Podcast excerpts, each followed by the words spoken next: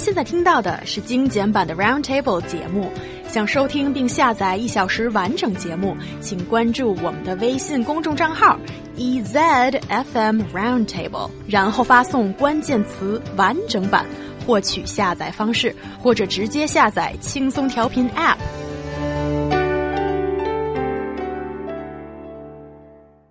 Students at Hubei University of Technology have been asked to complete an unusual summer vacation assignment. That is to write a confession letter.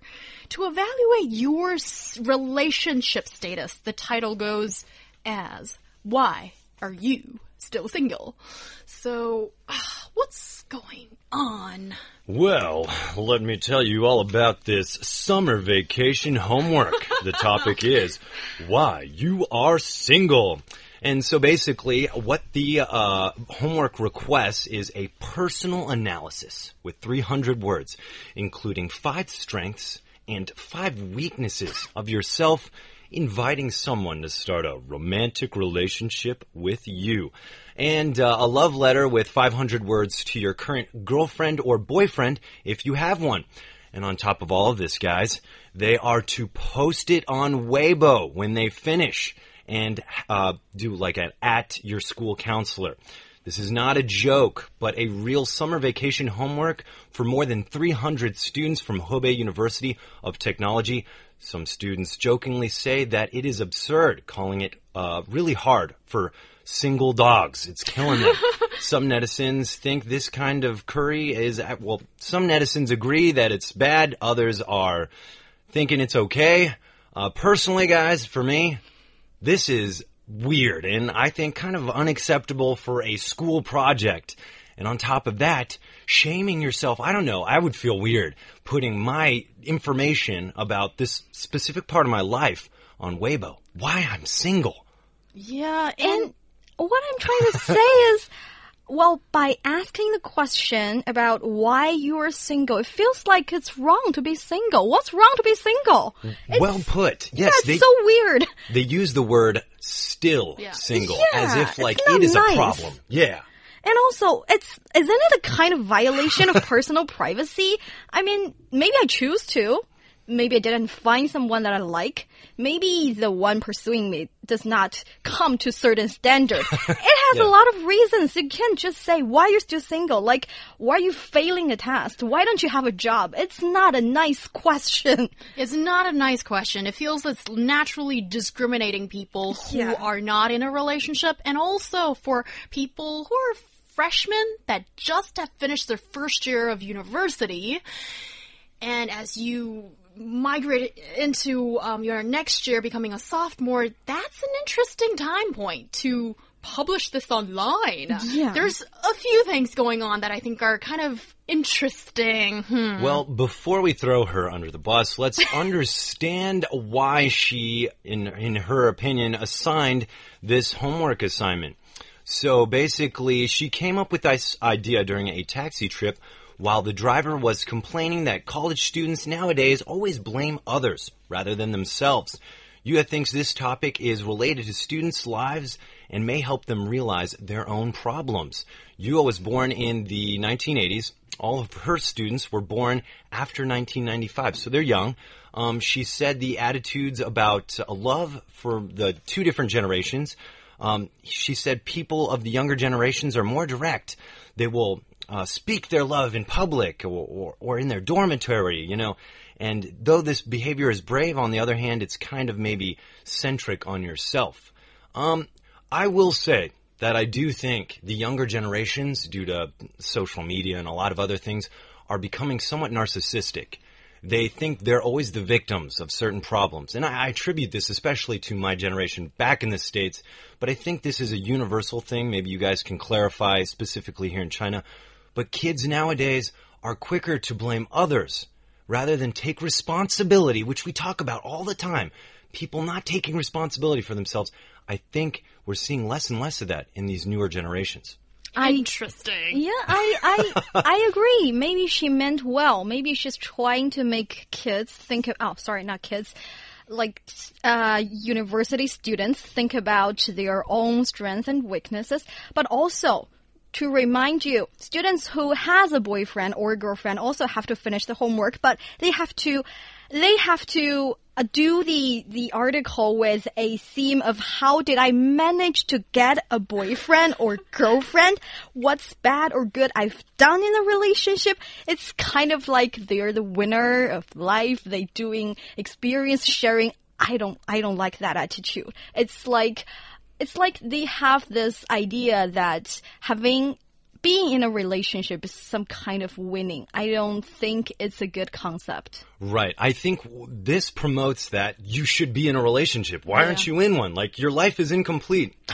I'm like these when I was their age, like a relationship was the last thing on my mind. I just wanted to have fun with my friends and like I was living on my own. I was so excited. I mean, Granted, of course, relationships are always a nice thing, but these kids are young. Uh, they needed time to be young, to be asking such questions like, why are you still single? I mean, A, you're promoting that being single is a bad thing. Yeah. And I don't think that's healthy at all for mindset. And B, they're sharing this with everybody. Like, what if some guy says, well, maybe I'm not athletic enough and maybe blah, blah, blah when he's listing his weaknesses and his peers make fun of him. I don't think this is good, uh, a good thing to promote on, you know, it's not just like there's no an anonymity here. Mm. These people are posting this stuff, personal stuff about them on Weibo for everybody to see, right? Yeah, so that's the part that I cannot agree with because yeah. I guard my privacy like I'm guarding the Holy Land. You know, that's that. that's the kind of uh, importance it is for me. And in this day and age, I think I'd advise everybody to do that actually. Your personal information getting online means you will not get a chance to get it back to you. So that's the first thing I want to say. And also, our WeChat listeners have ooh, ooh, very yeah. personal insights regarding this topic. And our WeChat listener Xue has left us a mini essay I, oh. yeah, on this. And I think it's really interesting what she says. Okay, Xue, I hope this is okay with you, but you didn't send us a private message, so I'm assuming it's alright. I'll, I'll leave out the parts that I think might be a little bit too sensitive for her. So basically she's saying that in high school, the last year of high school, she was madly in love with this boy. Mm-hmm. and her parents and his parents were like Romeo and Juliet, you know, split them off and say, no way can you guys have a relationship. You have more important things to do in life that is called the Gaokao. So sure. they listened to parents' advice, broke up, and both of them got to different universities and life is supposed to be better now. But actually, she says she's never managed to find another guy that she really likes in university.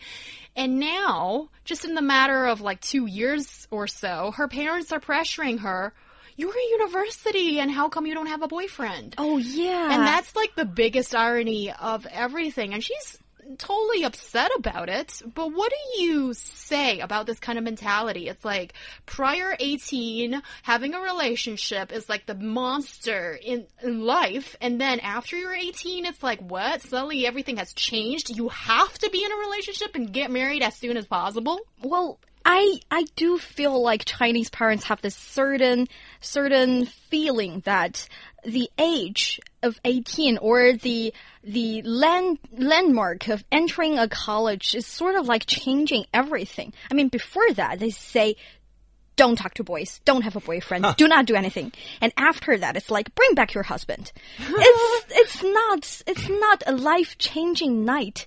Maybe it's a life changing test, but it's not in terms of everything.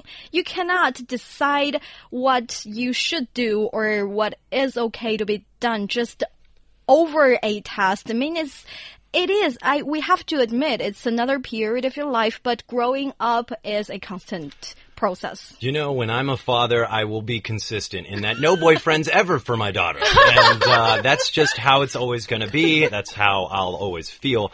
But uh, you know what? To this specific um, scenario, um, I think the parents are warranted. Um, and that is because when you're 18, trust me, because I've been 18, that was 10 years ago. Um, I was a dramatic, dramatically different person. I had feelings I didn't understand. I was growing. You grow so much in college, and God, even after that. And so, I think yes, that's so sad that you didn't get to spend that proper amount of time with someone you really had feelings for. But at the same time, I want to tell you that you will find that person out there. Just keep looking, be patient, realize you're growing. That person is also growing. And in amount, in, in amount of time, I'm sure you will bump into each other and things will all make sense. But, uh, I'm sorry to hear about, you know, the, the fighting between the Capulets and the Montagues. I believe those were the two families in Yeah. Romeo and Juliet. And, uh, I hope that you, you find love as soon as it's appropriate. But, uh, yeah, Yeah, I think that's something might be a life pursuit for me. I don't know. But for people who want to have a real and fulfilling relationship, I think you should never stop trying to look for Exactly. it. You need to look for it. I don't think it's going to fall on your lap if you're just eating potato chips and playing video games at home. But also, I think it's a delicate balance in the mind that if you're too desperate, oh, that just drives the good people away, I feel. So it's about growing yourself stronger inside, keep looking, and yeah, I can't think of anything else right now. You know, and I, I, I want to point out something else too, is that yes, I actually agree with you, Hyung. I think most people, you know, a big part of life is looking for someone to spend it with, to do those things with, to make memories. You know, it's a beautiful, magical thought when you think of spending your life with another soul, another human being, and sharing things nobody else will know about in the world except you and your best friend. But you know what? You need to have patience for that. You also need to be yourself and be okay with being by yourself. I think that person comes when you are independent, when you're happy being by yourself, because then it's not a, it's not a, uh, it's not like you need them. It's, they complement you. It's like you didn't need anyone, but suddenly there's this person in your life that complements you. And that's how I've always thought of it. But I think it is always so healthy for you to be confident being by yourself. And I think this assignment is promoting an ideology of saying that it's not okay. And that's not what a young person should be learning in college. They should be learning that it is okay to be yourself and feel good being yourself. Wow, I almost wanted to cry listening to that, Ryan. That's just so well said. And also maybe to perfect the, the homework, we can instead asking students to write about what kind of quality you want for your future partner and what kind of quality you hope to grow on yourself by finding uh, to find them. Maybe that would be better better article to write about. Yes, and also write a personal letter. Don't put it online. I hate it when Yeah, that stuff is God, put Exactly. yes. online.